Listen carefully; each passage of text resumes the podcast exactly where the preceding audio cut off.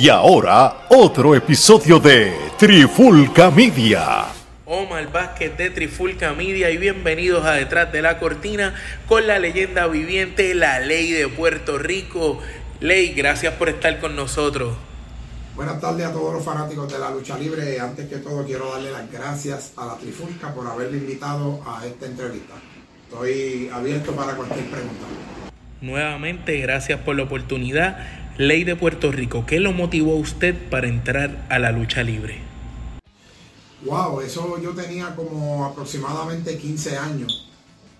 Y fue en el pueblo de Río Grande donde yo vivía. Allí estaba el gimnasio de el señor Castro Salvaje, un luchador de la vieja guardia, un señor que todo el mundo lo conoce, los de la vieja guardia, muy estricto en esto y él fue el que me encaminó y que me enseñó a, a luchar. Muy bien, ¿y cuántos años estuvo activo? Desde que empecé a luchar siempre estaba activo, independiente, donde quiera que me llamaban pues iba a luchar hasta que pues seguí superándome hasta que conocí las grandes ligas y, y llegué a donde tenía que llegar. ¿Hasta qué año fue eso?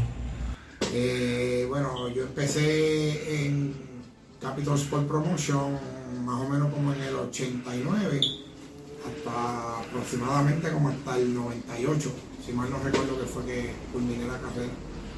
Interesante. Y luego de una gran pausa en tu carrera, inactividad por años, regresas en Profemanía a los cuadriláteros. ¿Cómo se sintió eso?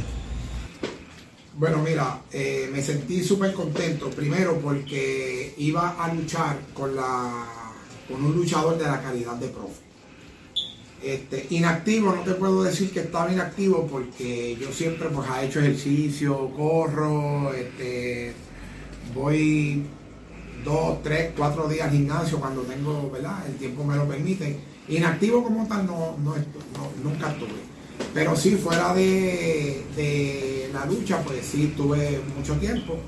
Y cuando me ofrecieron el reto con profe, pues me encantó porque qué mejor con, con un luchador de la categoría de profe.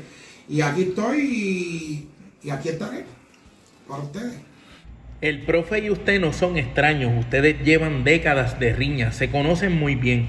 Este próximo evento de Guerra en el Paraíso de la IWR en Dorado, ustedes van a tener una lucha callejera de riña. ¿Esta será la última vez que veremos al profe contra la ley?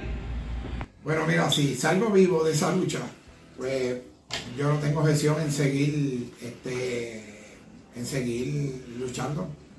No, tengo gestión. Esa lucha es una lucha que, ¿verdad? Cuando uno habla de una lucha callejera, pues todos los fanáticos de Puerto Rico saben eh, qué tipo de lucha callejera es la lucha callejera. O sea, que es una lucha que no tiene reglas las caídas cuentan donde quiera, dentro del ring, en la cancha, en el parking afuera, encima de un carro, donde, donde quiera que, uno planche al otro, el árbitro va a contar porque la lucha es callejera, no hay reglas, no hay límites, es una lucha bien peligrosa.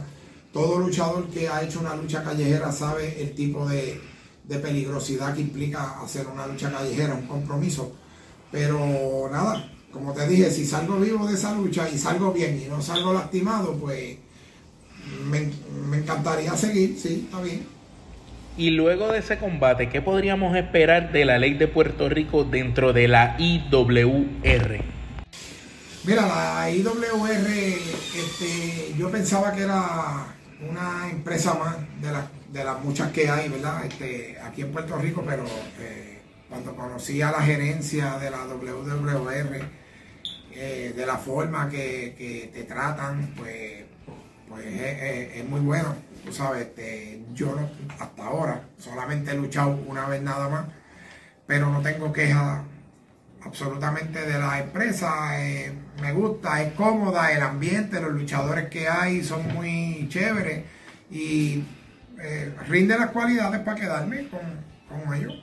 Muy bien. ¿Alguna otra cosa que desea añadir de cara al evento de Guerra en el Paraíso de la IWR en Dorado? Pues fíjate, para ese evento Guerra en el Paraíso, este, yo lo que puedo hacer es invitar a todos los fanáticos, a todos los fanáticos de la nueva era y de la vieja escuela también. Porque siempre he dicho que los fanáticos de la vieja escuela están ahí. Lo que pasa es que no se les ha brindado lo que ellos quieren ver. Y en esta lucha del 31 en Dorado, ya ellos van a, empezar a comenzar a ver lo que ellos quieren ver. Así que les suelto a todos los fanáticos de la vieja escuela y de la nueva escuela también, como pasó la vez pasada, ¿ok?